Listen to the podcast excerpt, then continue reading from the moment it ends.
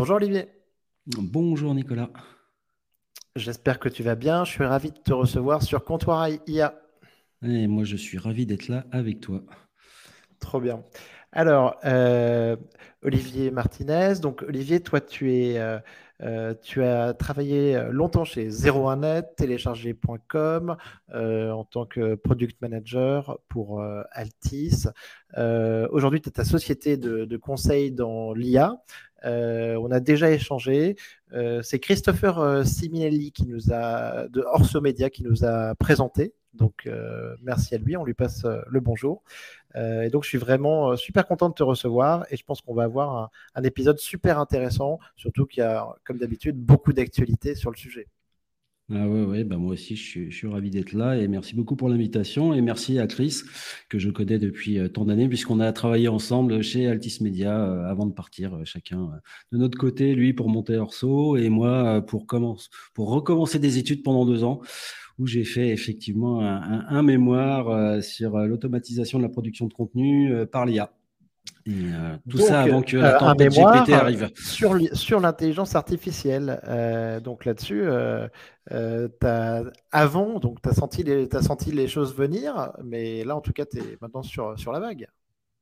Écoute, c'était surtout que ça répondait à un besoin, enfin quelque chose voilà, que ça faisait longtemps, ça trottait dans ma tête quand j'étais surtout sur télécharger et même un peu sur 01.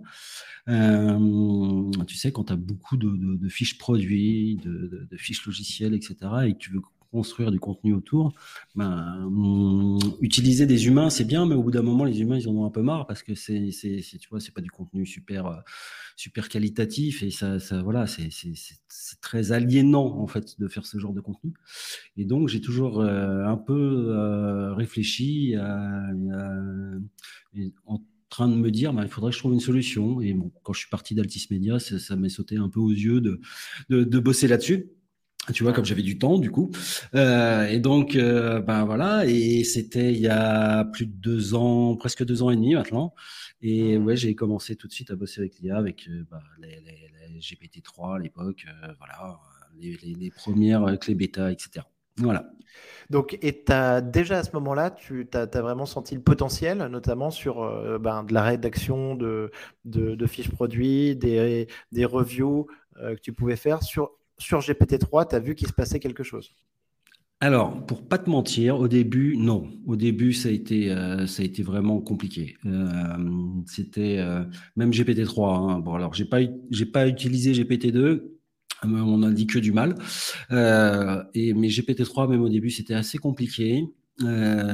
c'était pas encore, c'était pas user friendly déjà. Et puis il y avait, il y avait pas ce cette petite chose qui est arrivée au fur et à mesure et qu'on connaît nous en tout cas depuis un an et que le grand public connaît depuis euh, depuis la sortie de ChatGPT en mmh. fait hein, depuis euh, novembre-décembre, euh, qui a un peu cette folie, c'est un peu cette, ce truc bluffant qui fait que tu vois une phrase apparaître et tu te dis ah c'est un de mes semblables qui a dû l'écrire. Mais en fait, non. Mais, euh, mais voilà, non, au début, c'était un peu compliqué. Tu nous parles, d'interface, d'interface et d'anthropomorphisme, alors là. Ouais, voilà, totalement. C'est exactement ça. C'était, euh, c'était compliqué de faire du contenu qui sonnait euh, réellement humain. et après, j'ai utilisé Jasper alors ça, c'était après l'été 2021, je crois, quand Jasper est sorti de sa version bêta, etc. Et là, j'étais un peu plus buffé, en fait. Même si c'était à base de GPT-3, etc., il y avait vraiment une interface, euh, tu vois, côté produit par-dessus, qui était, qui était vraiment, qui était vraiment euh, formidable. Enfin, tu vois, pour, pour l'époque, en tout cas, avec, tu pouvais faire des fiches produits, tu pouvais faire des pubs, tu pouvais, enfin voilà, tu avais tout un, un travail marketing derrière, un travail de product management qui manquait, tu vois, du côté d'OpenAI et qui était d'ailleurs pas fait pour ça. Hein, euh, mmh. OpenAI à l'époque, euh, pas du tout, ils n'en parlaient pas, etc. Donc euh, voilà. Mais oui, à ce moment-là, c'est à ce moment-là, vraiment, je me suis dit, tu vois, c'était vers septembre, octobre 2021, je pense, où je me suis dit, il y a vraiment un truc qui, qui explose. D'accord. Donc, donc une révolution bah, qu'on identifie qui, qui, qui, vient du transformer à la base, mais ensuite après donc les modèles GPT sur lesquels il y a une évolution, une meilleure qualité, euh, donc septembre 2021, il se passe quelque chose. Et ensuite, une accessibilité euh, toute fin novembre, début décembre 2022, euh, avant donc cette explosion ChatGPT. Ouais, ouais, c'est exactement ça. C'est-à-dire que ce qui s'est passé dans la nuit du 30 novembre au 1er décembre 2022, c'est alors, j'aime pas employer le moment, l'expression moment iPhone, etc., parce que je pense que ça n'a pas du tout la même valeur et c'est pas du tout sur les mêmes, ça joue pas du tout sur les mêmes ressorts. Mais à part le fait qu'on est, on est, sur le on est sur du produit quand même. Oui, on est sur du produit, mais il n'y a pas de device. Tu vois, il n'y a pas, je j'arrive pas, je suis pas il n'y a pas un Steve Jobs qui arrive sur scène et qui fait uh, This is an iPhone. Voilà. C'est vrai. Tu vois, Non, euh, tu as un truc qui arrive. C'est plus pour moi un moment Google. C'est-à-dire que c'est 98-99, tu arrives sur un site, tu as un champ, et tu tapes quelque chose dans le champ, et tu as quelque chose qui, qui revient, euh, qui te revient. Alors à l'époque, Google, c'était du search et ça changeait complètement la notion de moteur de recherche qu'il y avait à l'époque et d'annuaire. Parce qu'en fait, à l'époque, il y, avait, il y avait un peu de moteur de recherche, mais c'était beaucoup des annuaires. Et là, tu avais quelque chose avec le PageRank, avec voilà, avec tout ça, avec les liens qui partaient dans tous les sens et tout. C'était, c'était formidable, hein, Google. C'était euh, les gens qui n'ont pas vécu cette époque-là, en fait, non, non, non, voilà, il faut être un peu vieux comme, comme moi pour l'avoir vécu. Comme moi aussi. Euh, voilà, non, mais voilà, il faut, faut avoir ce vécu-là pour comprendre que en fait, tu avais vraiment une révolution d'avoir ce petit champ, une page où rien, juste ce petit champ, etc. Et j'ai un peu vécu la même chose avec euh, ChatGPT, avec en plus le truc de. Comme j'avais vu un peu les choses venir euh, grâce à ces un an et demi que j'avais fait sur le mémoire, etc je me suis pas rendu compte tout de suite, en tout cas, des usages qu'allaient en faire les gens de ChatGPT. C'est-à-dire que moi, au début, j'ai utilisé ChatGPT les premiers jours, comme je faisais avec euh, GPT, GPT-3, enfin, tu vois, dans le playground. Euh, je lui faisais faire, euh, je sais pas moi, des, des, des, des résumés, je lui faisais faire des plans, etc. Mais je l'utilisais pas comme un substitut au search. Et j'ai vu les gens le faire devant moi les gens qui n'étaient pas accoutumés à ce genre de, tu vois, qui n'avaient jamais fait un peu de GPT, etc. Je les ai vus faire ça devant moi. Et la majorité des gens faisaient ça. Et j'ai compris que là, il se passait aussi quelque chose parce que dans l'esprit des gens, et pas dans l'esprit d'OpenAI sur le moment, mais dans l'esprit des gens, euh, ça remplaçait le search avec tous les problèmes que ça posait. Ça, c'est marrant, c'est que en fait, on, là, tu, on ne sait pas vraiment exactement où ça va aller. Euh, donc, il y a ce remplacement du search. Je crois que même euh, OpenAI euh, n'anticipait pas cette fonctionnalité complètement. il y a ce remplacement du search. On parle aujourd'hui d'un moteur de raisonnement. Et ça, je trouve ça assez intéressant dans, l'approche, dans les allers-retours et dans le processus conversationnel qu'on peut avoir.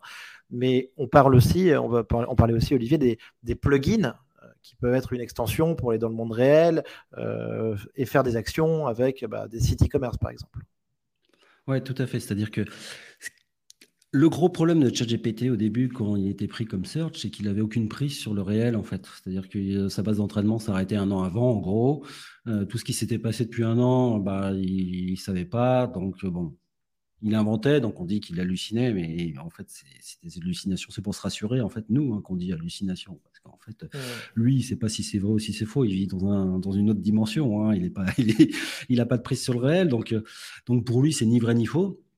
Euh, et du coup, c'était vraiment un, un, réel problème même de société. C'est-à-dire que tu as vu des gens en parler, euh, des philosophes, des gens qui disent Ah, les, sources sont mortes.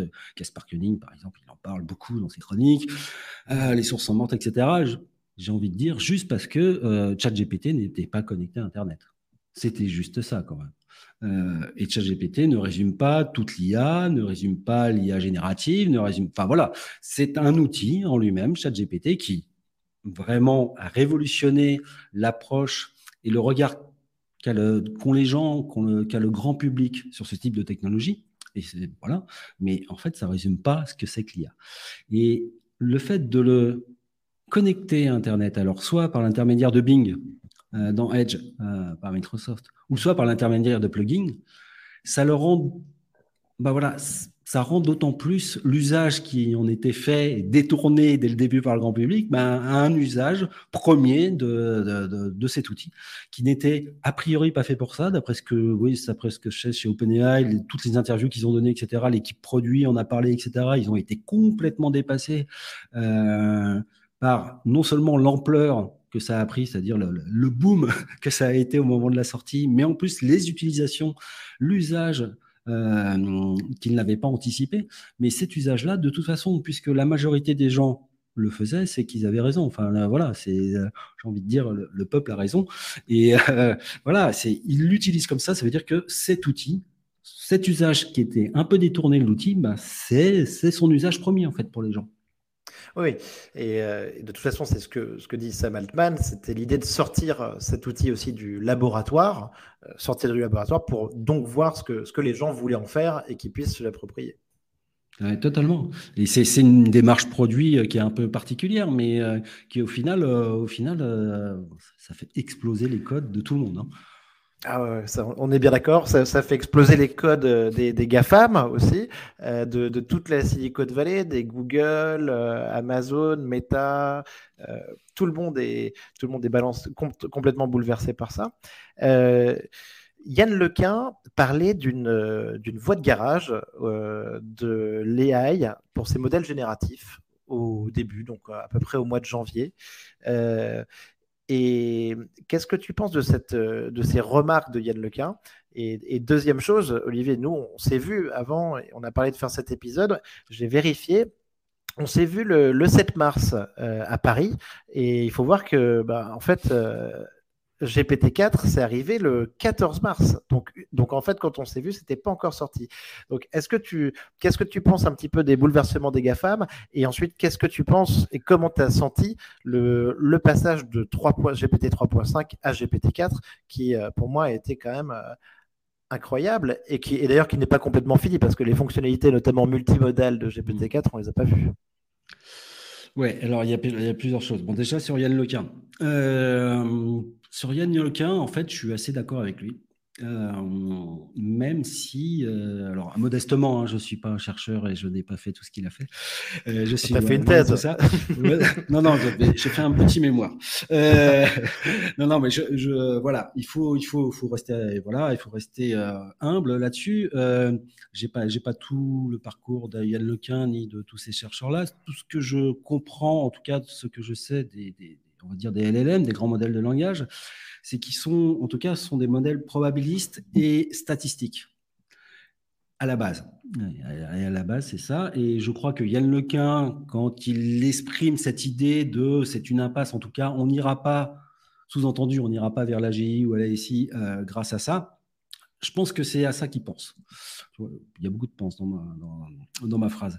Euh, voilà, je pense qu'il a ça en tête et que c'est pas le seul. Et j'ai un peu le même point de vue, c'est-à-dire que euh, on pourra toujours faire des modèles de plus en plus efficaces. Euh, GPT-4, c'est une révolution par rapport à 3.5. Hein, et, par rapport à 3, il y, a, vraiment un monde. Il y a un monde, on s'en rend compte qu'on a vraiment vécu euh, depuis le début, euh, enfin voilà, depuis 2-3 ans quand tu suis les modèles. Et je me dis que voilà, tous les gens qui travaillent dans, dans l'IA depuis 5-10 ans, effectivement, dans les labos, ils ont vu le truc arriver, etc.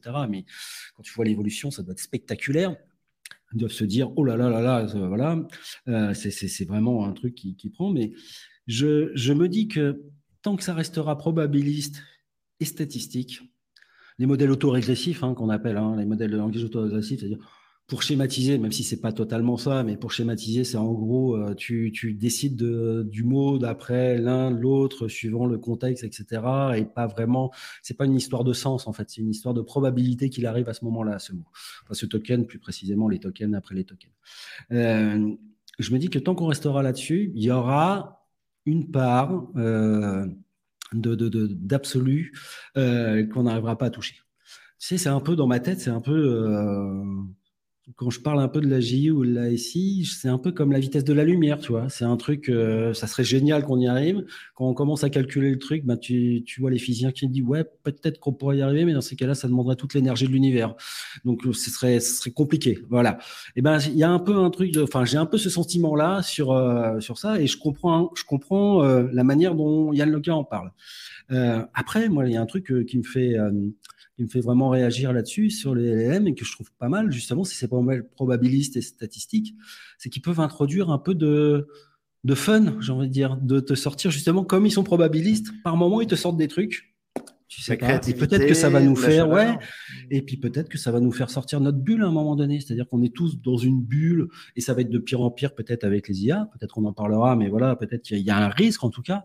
Et peut-être que d'avoir des, des, des modèles probabilistes et statistiques, eh ben peut-être qu'il y a une chance que par moment, tu quelque chose qui va éclore et euh, qui sera pas prévu. Donc euh, moi, je, voilà, mmh. c'est, je pense que c'est une, une pièce à deux médailles, à deux revers. oui, à deux, à deux revers, d'accord. Donc oui, tout à fait. Le, fait de laisser euh, un peu de place au hasard, ça nous met pas à l'abri d'une, d'une bonne surprise en fait. Ok. Tout à fait. alors, Olivier. Petite question, la question traditionnelle, tu es obligé d'y répondre, c'est est-ce que ChatGPT a passé et tu peux me dire GPT-3 ou GPT-4, a passé le test de Turing. Oui, ça passe le test de Turing, mais ça ne veut pas dire grand-chose, enfin, en tout cas dans mon esprit. C'est-à-dire que le test de Turing, il est fait pour... Euh, en gros, si, tu donnes une réponse syntaxique bonne, tu passes le test. Euh, c'est comme ça qu'on juge, en fait.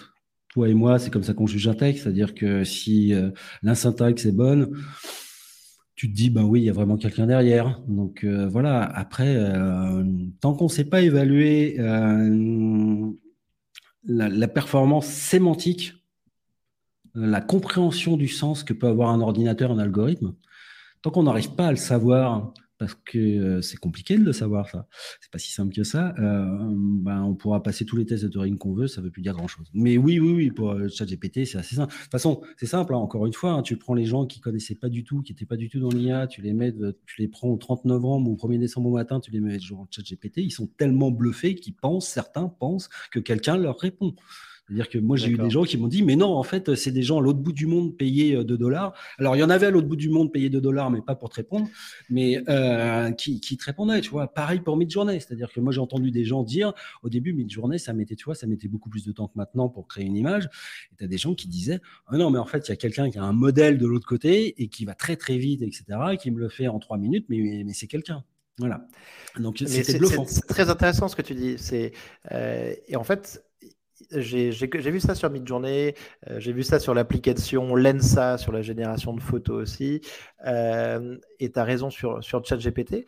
Et en fait, il faut voir qu'il y, a, en vrai, il y a 20 ans, euh, pour, pour ceux qui s'en souviennent, tu avais des business models qui n'ont pas fonctionné, mais où tu avais des gens comme ça qui étaient censés répondre à la mano faire les recherches pour les gens, trouver l'information sur Internet, et, et ça, ça, ça, existait. Donc, là, ben, en l'espace de 20 ans, si tu as passé 20 ans sur une île déserte et que tu, reviens, tu peux te dire waouh, il y a quelqu'un qui est de l'autre côté euh, de, la ligne, de la fibre, et, euh, où tu te dis aussi que c'est magique. Donc on est, d'accord, en effet, on peut considérer que, le test de Turing est passé si on le prend sur, ce, sur ce prisme-là. Ouais, euh, totalement. Hein. Super, Olivier euh, je voulais te demander aussi un petit peu euh, ce que tu pensais des, plugins qui sont arrivés donc euh, dans la foulée. Les plugins donc sur ChatGPT. Alors les plugins, c'est un truc de folie.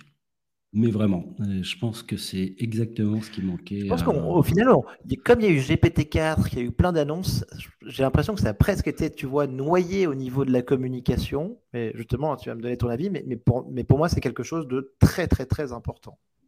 C'est super important. Je suis tout à fait d'accord avec toi. Euh, de toute façon, il se passe trop de choses, hein, en vrai. Hein. Euh, je pense que tu es comme moi, tous les jours, voilà, tous les jours, tous les matins 15 fois par jour, tu as une annonce, tu as un truc, donc il faut faire le tri, etc. Euh, tu as beau entraîner euh, ta petite IA personnelle, eh ben, même avec ça, tu n'arrives pas à bien, à bien, trier parce que forcément, c'est de la folie. Et oui, les plugins. Alors, les plugins, pour deux, je pense que pourquoi ça passe un peu inaperçu, enfin, ça n'a pas le, retentissement plus que ça. Il y a deux choses, je pense. Il y a effectivement ce que tu dis, c'est-à-dire que ça arrive au même moment que GPT-4, ça arrive au même moment que d'autres choses, d'autres produits, etc. Et donc, c'est un peu le petit truc que tu mets en plus, qui est, voilà, qui est un peu noyé dans la masse. Et puis, c'est toujours en version euh, bêta ou alpha, je ne sais plus comment ils appellent ça, mais voilà, c'est une version qui est, qui est, qui est bridée, qui n'est pas, qui est pas pour tout le monde. Euh, donc, ça Moi, je n'ai pas, pas, accès personnellement. Hein. Toi, tu, bah, les as Moi, j'ai accès. J'ai eu accès. Ouais, ouais, j'ai eu accès. Euh, il n'y a pas longtemps, mais j'ai eu accès. Très fort. Euh, je n'ai pas été dans les premiers. Je ne sais pas comment tu as euh, fait, mais très bien. Écoute, je dois avoir une adresse email qui, qui correspond, qui correspond à un certain, je sais pas, un certain degré de, de, de bah, d'ancienneté, de, ah, trucs, de machin. Comme il n'y a, pas, a pas grand monde autour de moi qui a accès, raconte-nous alors, raconte-nous. Écoute, j'utilise, c'est simple, hein, j'utilise mon adresse email de Sciences Po que j'ai depuis, depuis début 2021, en fait, pour tous les services comme ça. Et, oui, oui, je veux dire, raconte-nous les plugins. Est-ce que tu arrives à ah. faire des choses avec? Alors, écoute, j'ai beaucoup utilisé celui de Wolfram. En fait, voilà, parce que c'est ça qui m'intéressait. En fait, c'est ça que je Sur la création de site non, non, non, Wolfram, tu euh, sais, c'est le moteur de recherche sur. Euh, tu sais, ah, euh, Wolfram, Wolfram Alpha, oui, bien sûr. Le, moteur de recherche avec toutes les formules mathématiques. Et c'est. donc, toute la partie Data, en fait. rationnelle, système expert. ouais, ouais, d'accord. C'est tout ce que tu as fait et c'est aussi bien de la science que de la cartographie. Enfin, voilà, c'est vraiment. Et pour moi, c'était ce qui manquait réellement à ChatGPT. C'est-à-dire que ChatGPT, euh, alors peut-être qu'on en reparlera un peu plus loin, mais en tout cas, les, modèles de langage, pour moi, sous forme de chat, sont une interface euh, entre les humains et la machine, entre euh, la machine et la machine, et entre deux humains. C'est-à-dire que c'est un peu une interface universelle. Et ce qui manquait à ChatGPT, c'est-à-dire que tu as l'interface à l'interface, tu peux discuter de tout avec ChatGPT, tout en sachant que, attention, euh, il n'est pas à jour sur plein de données. Il connaît pas tout. Euh, comme un humain, hein, tu peux me poser des questions sur le sport. Moi, je suis nul en sport. Hein, donc, euh, voilà, je suis incapable de te dire, de te donner les bons trucs. Mais en tout cas, voilà. Tu, tu, te disais, bon, il y a quand même un doute sur ça. Et puis, c'est surtout que quand tu lui posais des questions précises, très précises sur des faits, quand tu vérifiais après, tu étais quand même assez déçu. Oui, oui, ou sur des, et, sur des, et en particulier sur des, problèmes de maths. Moi, je l'ai essayé pour euh, euh, le restaurant de ma femme qui avait un besoin d'un devis, tu vois. Euh, bah, il y avait une erreur sur un truc basique et en fait, il, multipliait par deux le, coût sans, sans raison. Donc là, là, ce que tu me dis, c'est que toi, sur les essais que tu as pu faire, par exemple sur Wolfram Alpha, ça, ça peut être, c'est résolu. Ah bah là, en tout cas, tout ce que j'ai pu faire comme calcul basique, etc., il n'y a aucun problème. 2 plus 2, tu ne peux, tu peux pas lui faire dire que ça fait 5. Même si tu t'enchaînes, même si tu lui enchaînes. Explique-nous comment tu fais, euh, comment ça se passe dans le, le parcours, euh, le parcours client entre guillemets. Tu dois faire une requête, euh, tu fais une ligne de commande. Tu, fais ton nom, tu fais ton prompt et tu dis que tu utilises tel plugin en faisant ton prompt. Voilà. Et après, à charge pour euh, ChatGPT et le plugin de discuter entre eux et de te renvoyer. Voilà. Ce qu'a besoin de ChatGPT, il va le chercher pour le plugin. Alors, en vrai, moi, j'ai utilisé que ça. J'ai pas été faire les autres pour plein de raisons pour l'instant. Euh, T'as pas encore fait tes, courses sur, euh, sur Non, j'ai pas encore fait. J'ai pas. Voilà. Et puis, de toute façon, mon, vraiment, mon, mon idée et mon, mon envie, c'était vraiment d'utiliser ça. C'est-à-dire d'utiliser ce truc.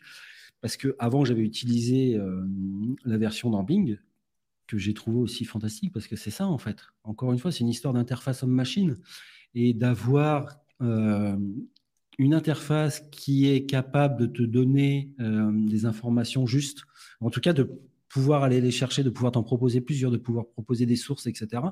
Juste avec des questions en langage naturel, c'est assez bluffant. Là, on passe à un autre niveau de bluff. J'ai envie de te dire, mmh. c'est le deuxième effet. Enfin, tu vois, c'est le deuxième effet de ChatGPT qui prend de l'ampleur parce qu'il est connecté. Alors, il y avait des plugins, enfin, il y avait des add-ons dans Chrome que tu pouvais faire. C'était un peu Sioux, etc. Ça existe hein, pour faire euh, bosser ChatGPT sur le web, mais ça a quand même pas, enfin, ça a pas cette, euh, cette, dimension un peu raisonnement, enchaînement de, phrases, chain, voilà. Mmh.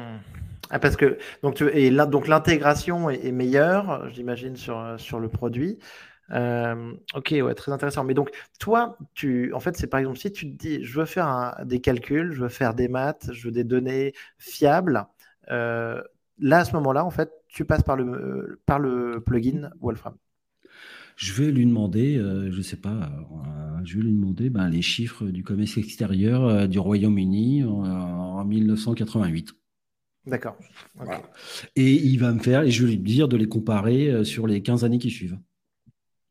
Tu vois? Mmh. Et là, tu as des, tu peux te dire, alors il faut quand même vérifier, il faut toujours vérifier. Hein, c'est toujours le, truc, hein, même quand on clique sur Google, d'ailleurs, un petit conseil à tout le monde, ne hein, cliquez pas que sur le premier lien, allez sur d'autres liens aussi, parce qu'on passe de, on parle de l'unicité de la source avec ChatGPT, mais dans Google, en fait, euh, on clique sur les trois premiers liens. Essayez d'aller un peu plus loin pour voir un petit peu aussi.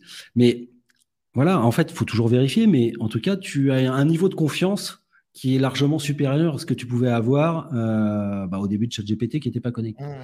Encore une fois, j'ai pas utilisé le reste, donc je ne vais, pas, je vais pas me prononcer ou je l'ai utilisé très, très, peu. donc euh, voilà.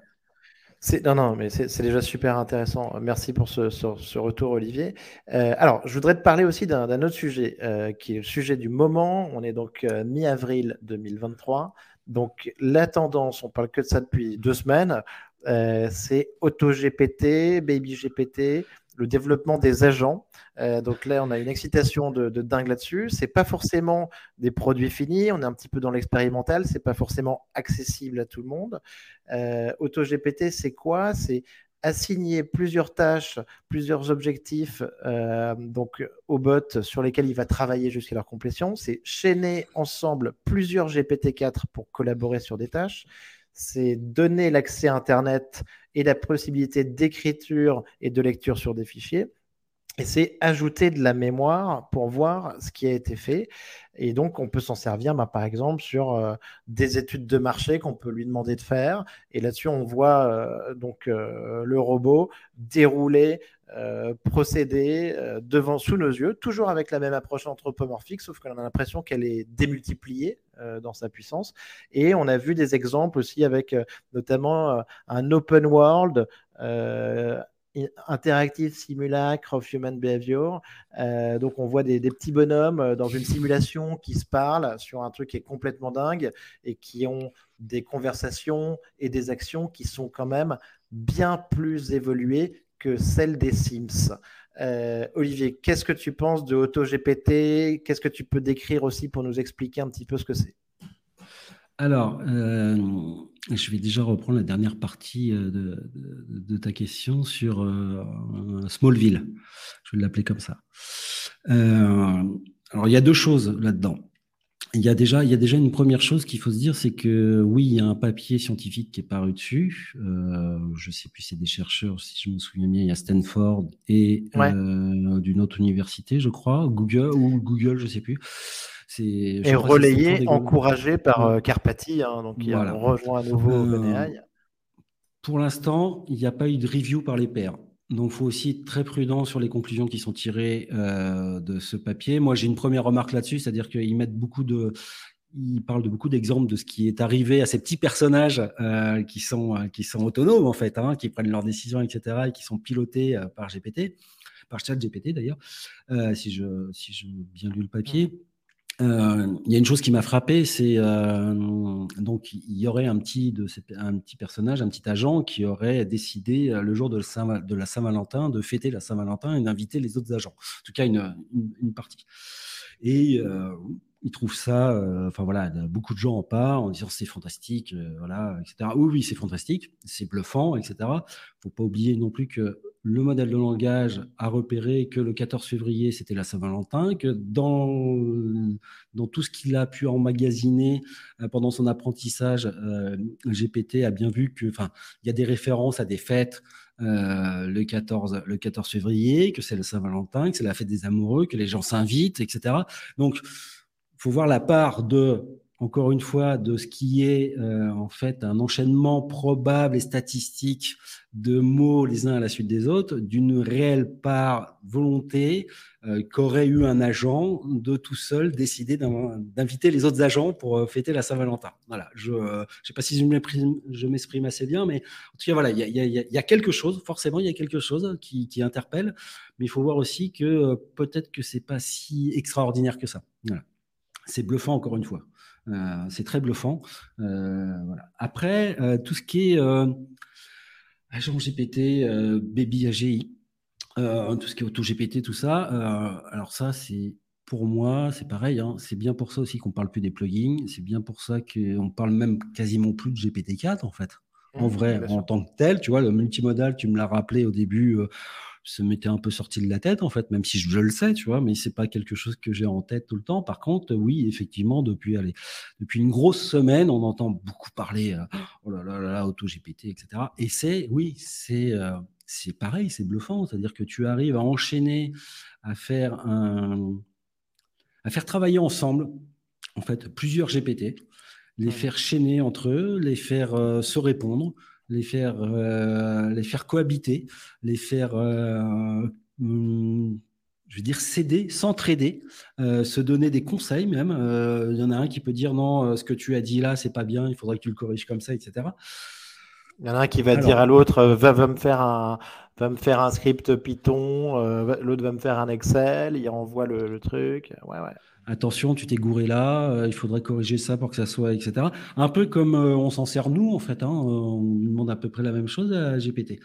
Alors, j'arrive pas pour l'instant à déterminer. Euh, donc, ça nous permet de faire beaucoup de choses.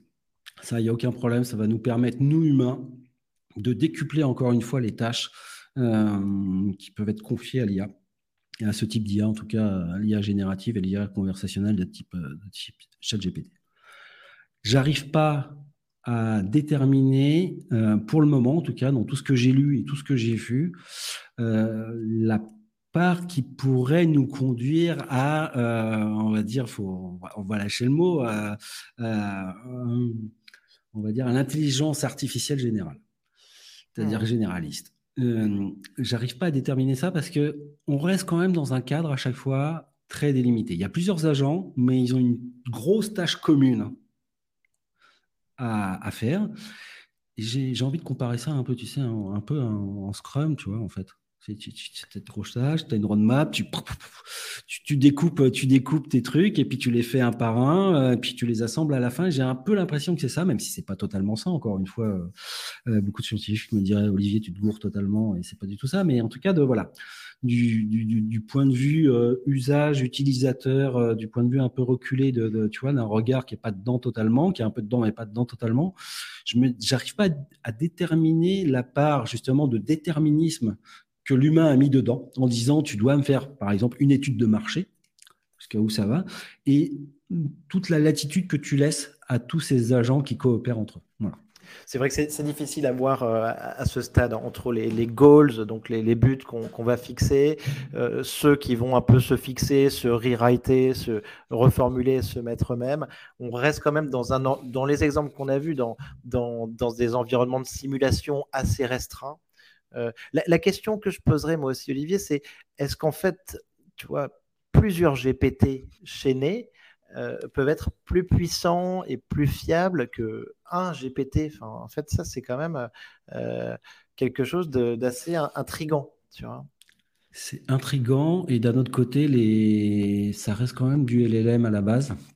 Mmh et je dis pas qu'ils peuvent pas se corriger entre eux, mais les biais et les problématiques que posent les LLM et la façon dont ils ont, euh, on va dire, même si c'est pas le bon mot, mais modéliser notre monde euh, réel, reste euh, que tu en mets un ou quinze. C'est-à-dire qu'il y a un truc, je sais pas si tu avais passé cette étude sur des gens qui ont voulu voir aux États-Unis, donc qui ont étudié en fait la différence, les différences qu'il y avait entre les,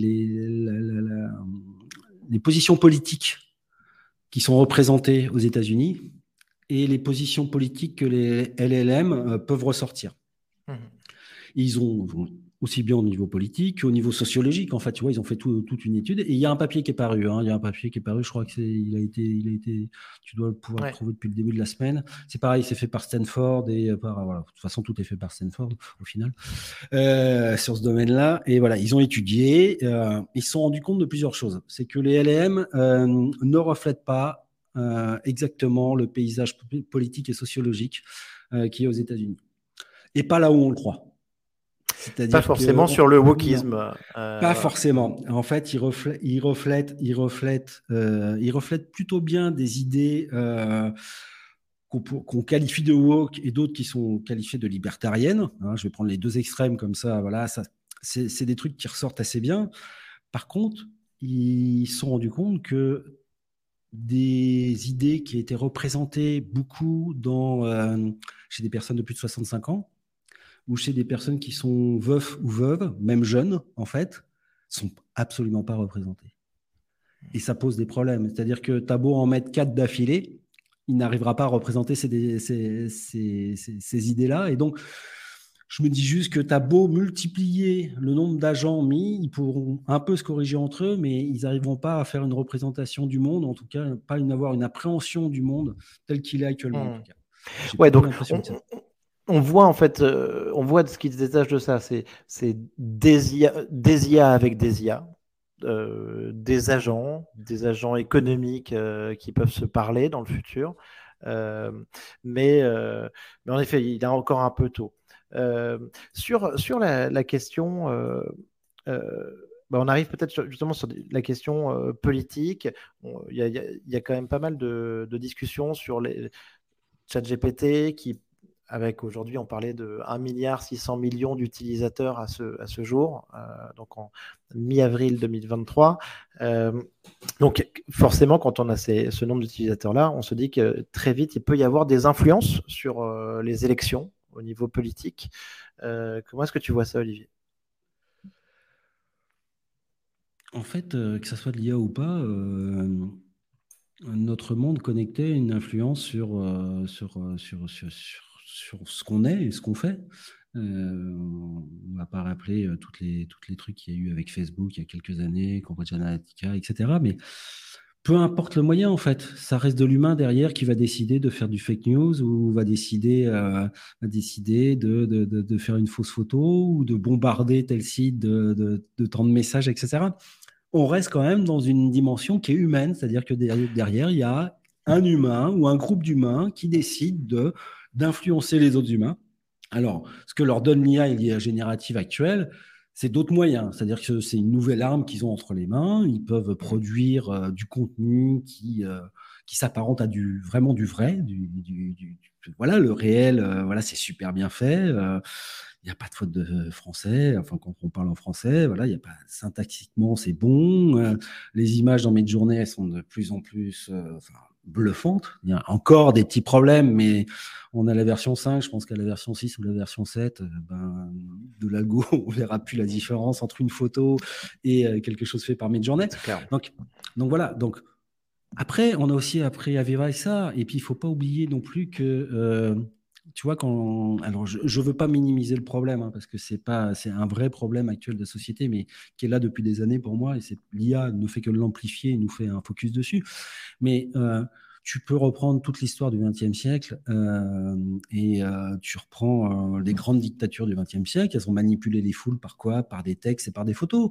la propagande, ça a toujours existé. Et la propagande politique, c'est quelque chose qui se manie, qui se manie encore même dans nos pays. C'est-à-dire que même sans Internet, en fait, la propagande politique, il y, en a partout. Donc, le truc que ça fait actuellement, c'est que oui, tout le monde prend confiance que cet outil est capable de produire à grande échelle, très très très très très très très rapidement, quelque chose qui s'apparente à de la vérité. Hmm. Ça, c'est un vrai truc.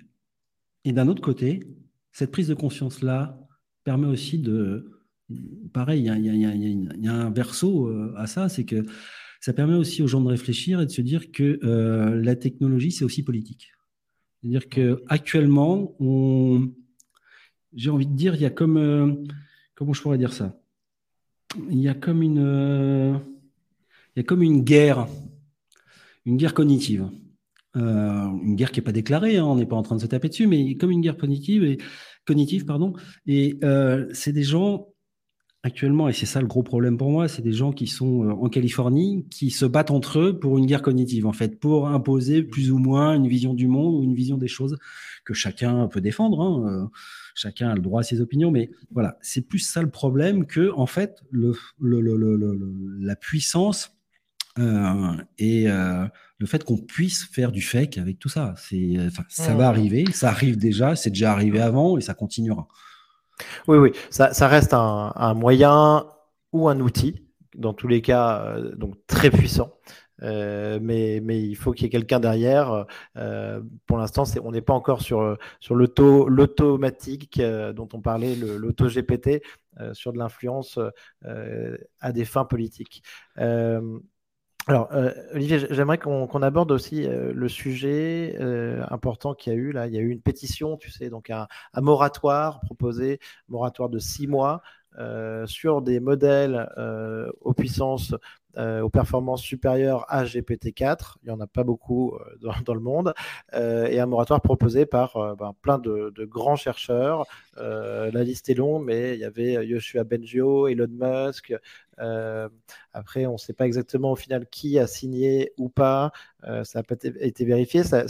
Pour l'instant, c'est un petit peu un, coup d'épée dans l'eau, parce qu'on en parle beaucoup moins une semaine plus tard. Mais qu'est-ce que tu as pensé Qu'est-ce que tu penses de ce, de ce moratoire, de cette proposition? Alors, euh, j'en pense que du mal.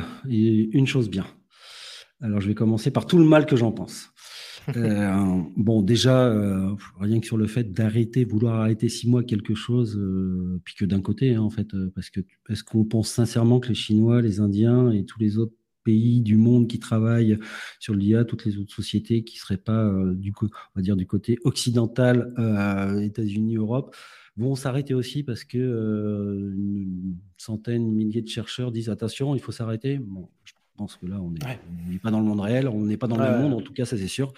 Donc déjà, il y a ce problème, premier problème là. Le deuxième problème euh, de cette euh, pétition, c'est de laisser croire dès le début que le gros problème actuel, ça serait l'émergence d'une intelligence artificielle supérieure à l'être humain qui, en fait, servirait euh, l'être humain très, très rapidement, qui sera en passe d'asservir l'être humain. Donc, en gros, le syndrome Terminator, hein, ou Matrix, mmh. comme on veut, en fait, le syndrome culturel contre lequel une grande majorité des acteurs de l'IA se bat depuis, euh, depuis des années pour faire comprendre que l'IA, non, n'est pas là pour asservir l'homme, et au contraire, est là pour, pour aider les humains, euh, en tout cas dans plein de tâches.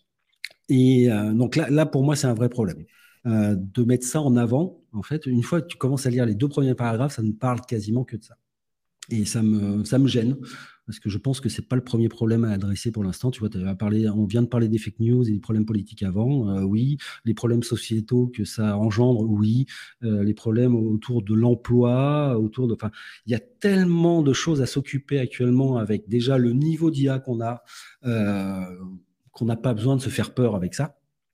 encore une fois, pour moi, c'est pas demain, donc euh, je peux me tromper. Hein, je suis pas Madame Irma, je lis pas dans, dans, ma boule de cristal, mais on sait jamais. Euh, et puis, il y a surtout un gros problème, c'est Elon Musk, en fait. J'ai vraiment un gros problème quand je vois un Elon Musk signer et mettre en avant et être quand tu lis entre les lignes euh, certains papiers d'analystes, etc., ils te disent que c'est lui qui est vraiment à l'origine en fait de, de, ce mouvement et de cette lettre pour plusieurs raisons. Déjà, euh, Elon Musk, bon, déjà, Elon Musk, euh, Neuralink, c'est quoi? Enfin, c'est mettre des puces dans la tête des gens, c'est pas pire en fait. Je sais pas. Enfin, si on veut mettre une échelle, je sais pas où est-ce qu'on la met.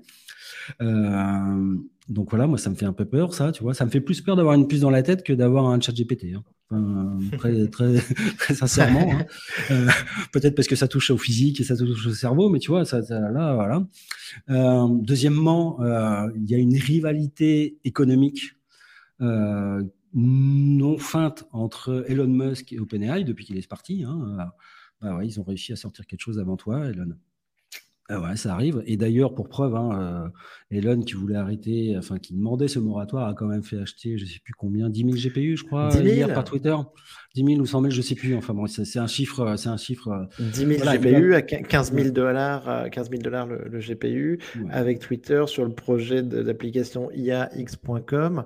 Euh, mais, je, suis, je suis tout à fait d'accord avec toi. Euh, c'est Elon Musk moi, je, suis un grand fan d'Elon Musk à la base, mais en vrai, il n'a jamais respecté il n'a jamais respecté les règles, il n'a jamais attendu euh, des moratoires, euh, qui est du recul, euh, que ce soit sur Neuralink ou SpaceX. Et d'ailleurs, je pense que ça, ça, nous a permis de, ça lui a permis d'aller très vite et de voir beaucoup de progrès. Et là, d'un coup, en fait, sur quelque chose sur lequel on le voit un petit peu déclassé, dépassé ou un tout petit peu en retard, en effet, il pousse en avant. ça fait penser un petit peu à un, comportement de, de, de mauvais perdant ou surtout juste à une stratégie de quelqu'un qui essaye de rattraper le retard. Quoi. Ouais, c'est juste ça. Et euh, donc ça, c'est la stratégie. Je veux dire, c'est le côté un peu commercial. Et puis il y a un côté, euh, je pense qu'il y a aussi un côté euh, un peu revanchard entre les deux, entre Sam Altman et Elon Musk, qui sont pas a priori pas quittés en super termes. Et, et, voilà. Et ils défendent. Encore une fois, je reviens. Je suis désolé, mais je reviens un peu sur la politique aussi. C'est qu'ils défendent tous les deux des idées du monde qui sont opposées. En tout cas, c'est c'est un peu les deux, pas les deux extrêmes. En tout cas, c'est un peu les deux bords qui sont représentés aux États-Unis en ce moment. des gens un peu de gauche, un peu wokistes, mmh etc. Même qui s'ils tombent pas totalement dedans, et puis des gens qui sont un peu plus, qui sont républicains, qui sont pas non plus des libertariens convaincus, mais qui, voilà. Et c'est les deux visions qui s'affrontent euh, dans tous les domaines. Et elles s'affrontent aussi sur l'IA actuellement, et on en voit les effets. Et quand j'ai vu vraiment, quand j'ai vu cette, cette lettre, quand j'ai vu que c'était Elon Musk qui en était, je me suis dit, mais en fait, mais arrêtez tout, en fait. La signez pas? Alors maintenant, je vais quand même te donner le petit truc que j'aime bien dans cette lettre, si tu me permets. En fait, le petit truc, c'est que oui, ça a forcé les gens à réfléchir et à se dire, on est en train d'aller super vite. Euh, il n'y a aucune régulation de rien. Il faut penser aux choses parce qu'on ne sait pas, euh, on n'anticipe aucun des effets que ça peut avoir sur notre société. Et c'est compliqué. Et on ne peut pas lâcher ce genre d'outils comme ça dans la nature, comme ça, sans qu'il y ait au moins un minimum de régulation au niveau des États euh, pour dire, bah, en gros, ça on peut faire, ça on peut pas faire, ça on peut faire à moitié et attention, etc. Je pense que euh, vraiment, hein, depuis, depuis la sortie de ChatGPT, il y a une telle explosion de tout que au moins cette lettre a ce mérite-là, de mettre le focus là-dessus et de faire réagir un peu les politiques. Hmm.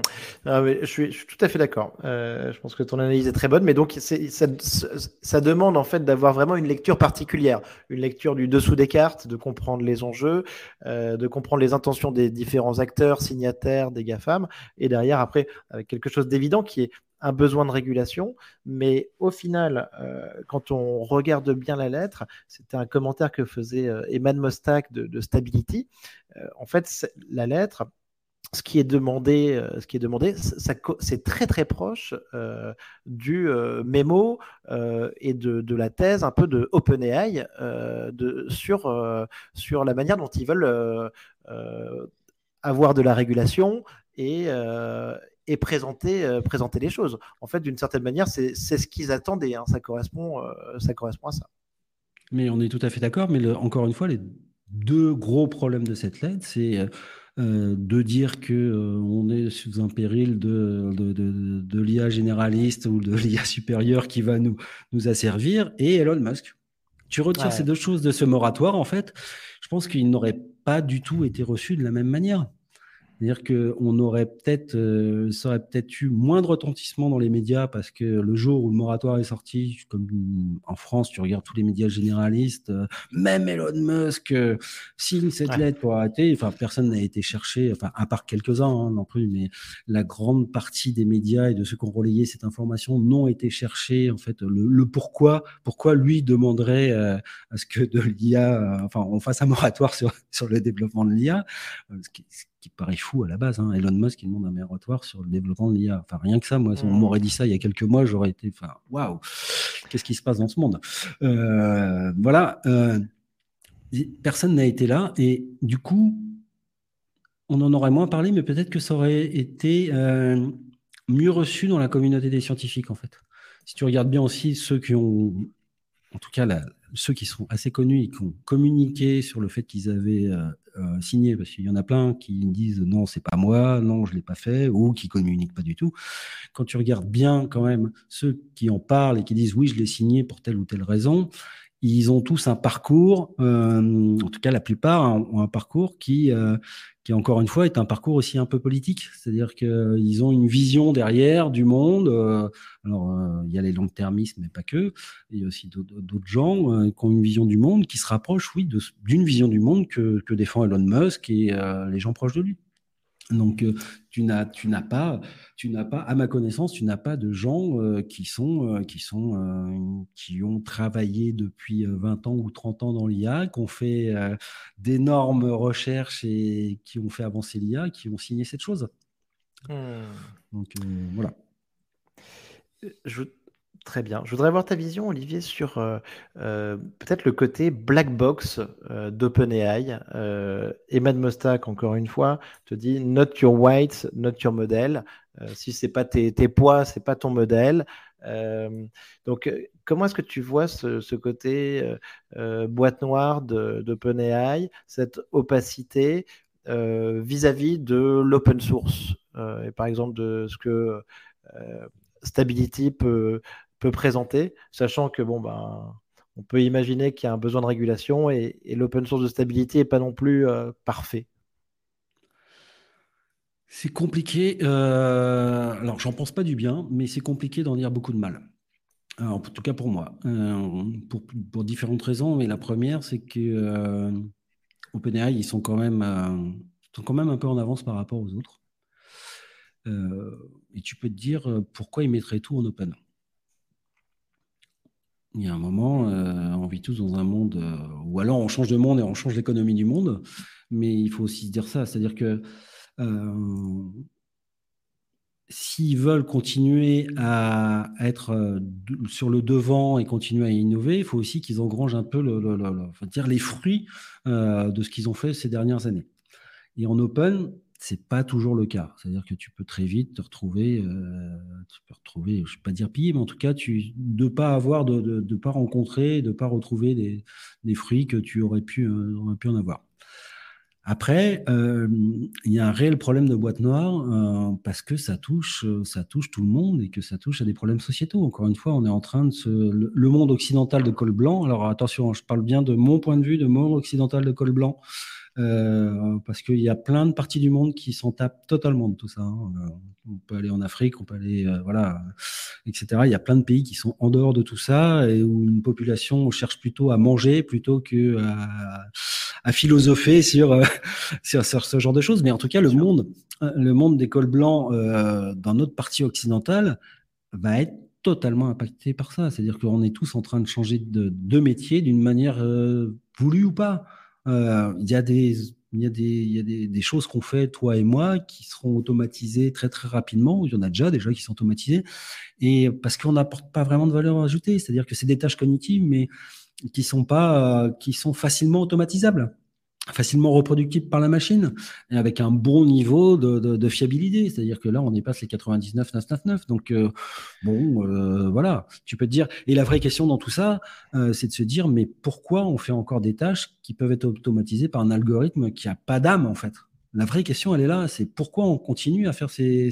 Et cette question, moi, j'ai pas la réponse, mais elle peut être multiple. Hein. Elle peut être parce qu'on veut pas avoir de problèmes sociétaux, sociaux, parce que euh, on veut garder la place de l'homme, parce que il y, a, plein de réponses à ça. Mais la vraie question, elle est là. Pourquoi on continue à faire certaines choses alors qu'elles sont depuis un petit moment automatisables euh, et les algorithmes savent très bien remplacer l'homme sur, sur ces tâches-là.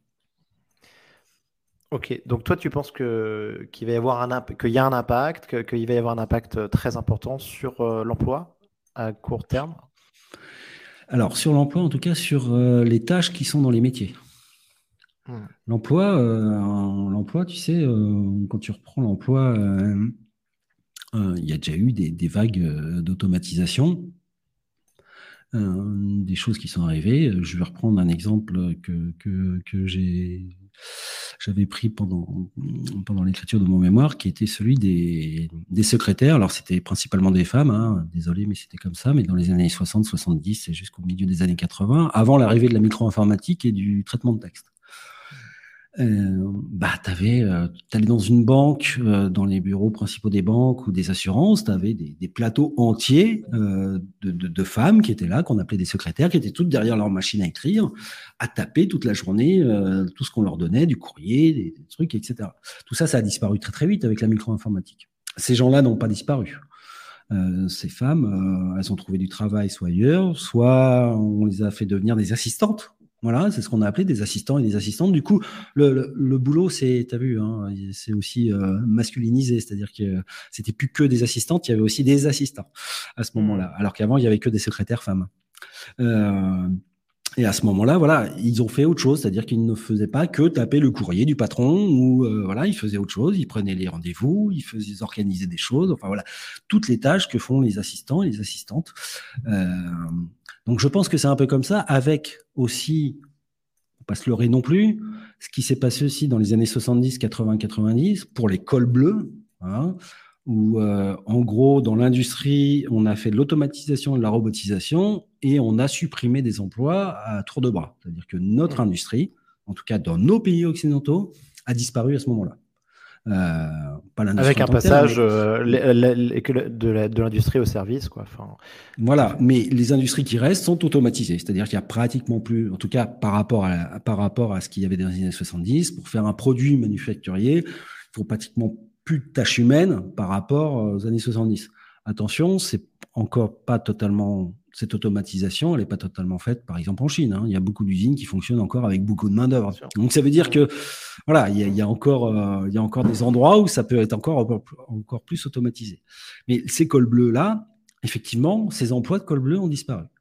Avec l'école blanc de l'époque, et je me, mets dedans, hein, euh, je me mets aussi dedans, c'est-à-dire que où on disait au col bleu, euh, bah, écoute, euh, désolé, hein, mais c'est l'avenir, hein, c'est le progrès, c'est comme ça, on peut pas faire autrement. donc forcément, on va avoir aussi un retour sur ça, c'est-à-dire que nous, col blanc, on va avoir des métiers qui vont tellement changer qu'on n'aura peut-être pas, qu'on n'aura peut-être pas besoin d'avoir 15 personnes pour faire ces tâches-là, mais plus que deux. Donc oui, mmh. des emplois vont disparaître.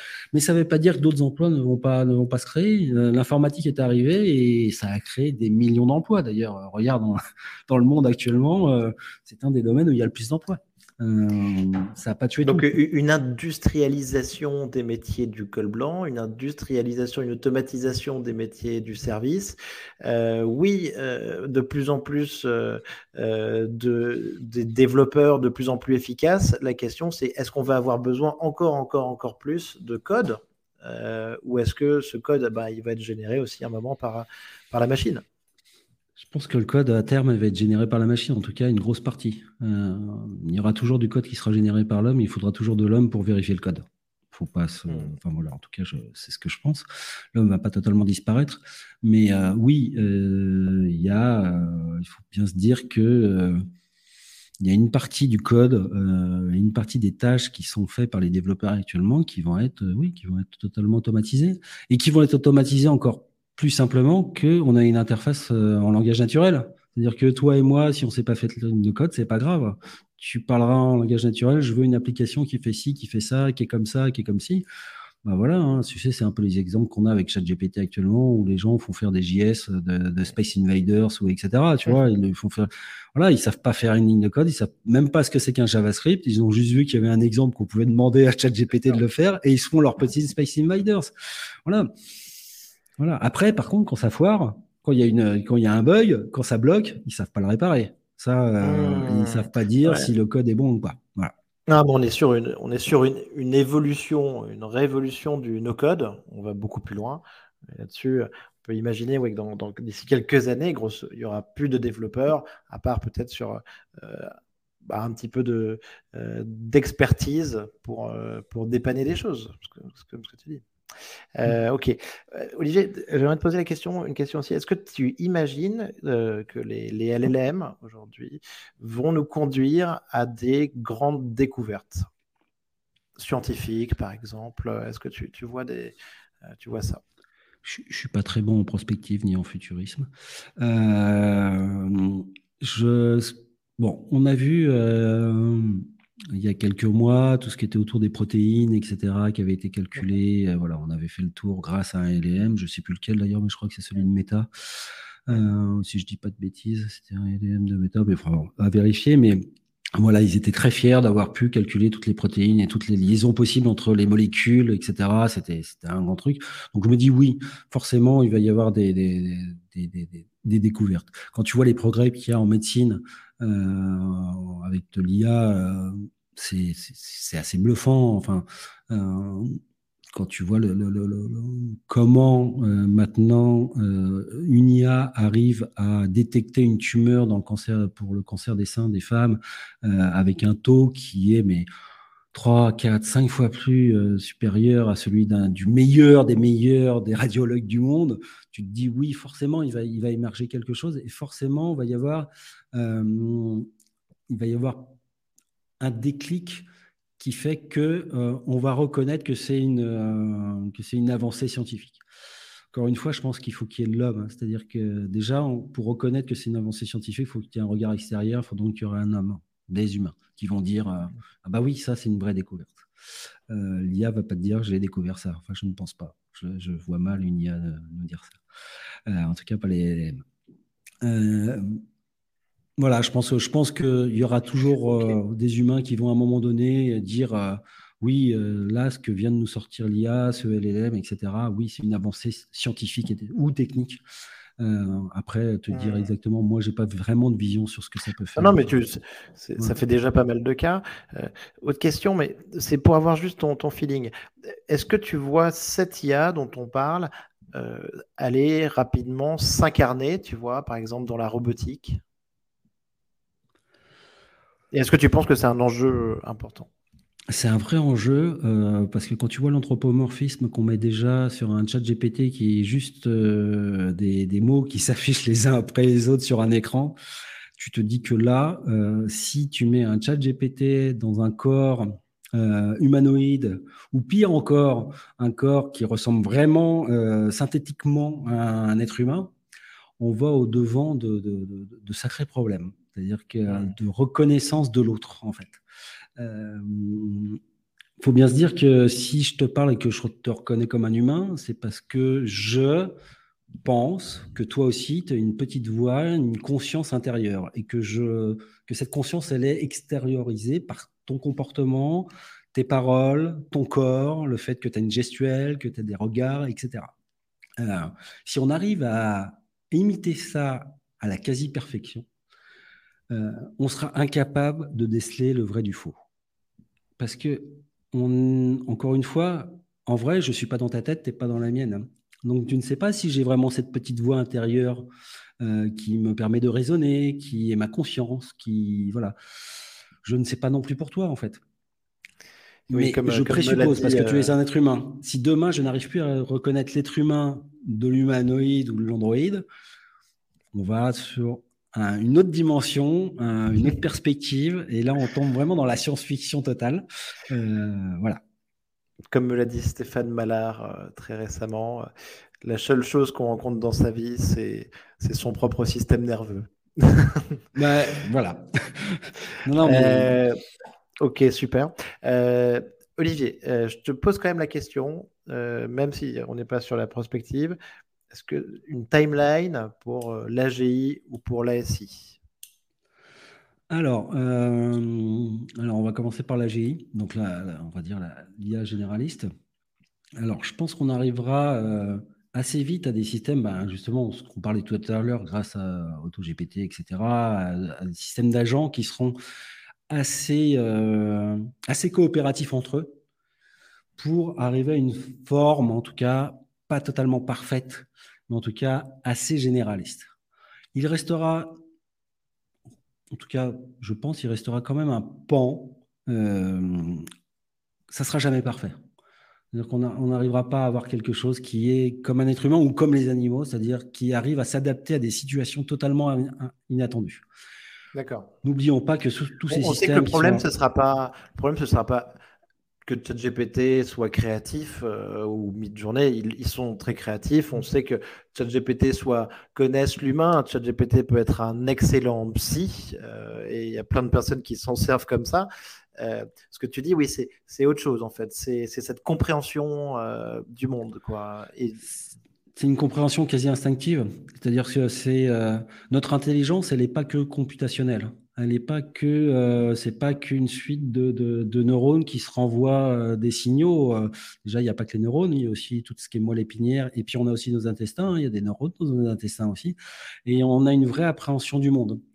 Même si la machine, avec le computer vision, avec, avec je veux dire, le, toucher qu'elle va peut-être avoir, l'odeur, et encore l'odeur, je pense que c'est très très particulier. On, va avoir beaucoup de mal à, imiter les, nez des humains et des, animaux.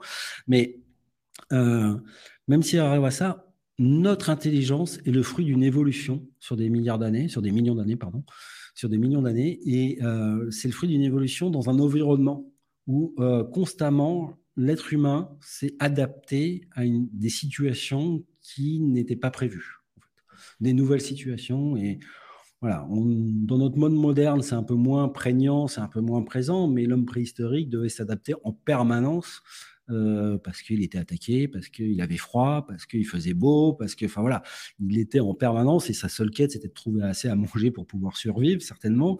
Et et cette intelligence s'est développée comme ça au fur et à mesure. après, il y a eu les outils, etc., etc., le feu. Enfin, voilà, on peut remonter tout, le truc. Et le vrai problème des, des IA, encore une fois, c'est un problème des LLM. Hein. Euh, c'est-à-dire que euh, ils sont entraînés avec une masse de données déjà existantes. Et même, même si on peut dire qu'ils peuvent être créatifs dans la forme, dans le fond, ça reste, il y a un problème de créativité la créativité, je ne parle pas qu'une créativité artistique, hein, je parle bien de la créativité intellectuelle, de pouvoir répondre à un moment donné à une situation inattendue ou à un fait inattendu. Euh, un stimulus, un stimulus qui arrive comme ça, tu sais pas ce que voilà. Un être humain aura des réactions je suis pas certain que des IA, même les plus évoluées qu'on ait actuellement, en soient capables. Et donc je pense que pour la GI, il restera toujours un petit un petit gap par contre, ça va nous rendre énormément de services. C'est-à-dire qu'on va, on va déléguer énormément de tâches, comme je disais tout à l'heure, de tâches qui sont cognitives, qui sont, euh, qui sont, euh, mais qui sont automatisables. C'est-à-dire que c'est, de la cognition qu'on ne devrait même plus avoir à Hmm. Quand je vais dire ça, alors là, je, vais effrayer beaucoup de gens. Hein. Beaucoup de gens vont me dire, mais t'es fou, faut pas dire ça. Euh, parce qu'en fait, ça fait partie de l'apprentissage aussi, toutes ces tâches. Euh, mais on apprendra autrement, peut-être. On aura une autre vision hmm. du monde, on aura une autre vision de, du savoir, on aura une autre vision de comment se comporter avec les éléments, avec les animaux, avec, enfin, voilà, tout ça. Euh, je pars assez loin là. Mais, mais, mais voilà, je pense que voilà, l'AGI, on arrivera à automatiser beaucoup, beaucoup, beaucoup de choses mais il y aura toujours un petit gap, il faudra toujours que l'être humain soit là. Là, ici, pour moi, c'est quelque chose qui est, euh, ce que je disais tout à l'heure, hein, qui est quasiment inatteignable.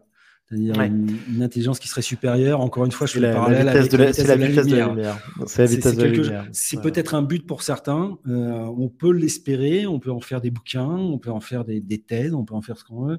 Je pense que alors là, c'est. C'est la vitesse de la lumière, c'est quasiment donc une, notion d'infini, quoi, et donc un peu quelque mmh. chose qui, nous dépasse, quoi.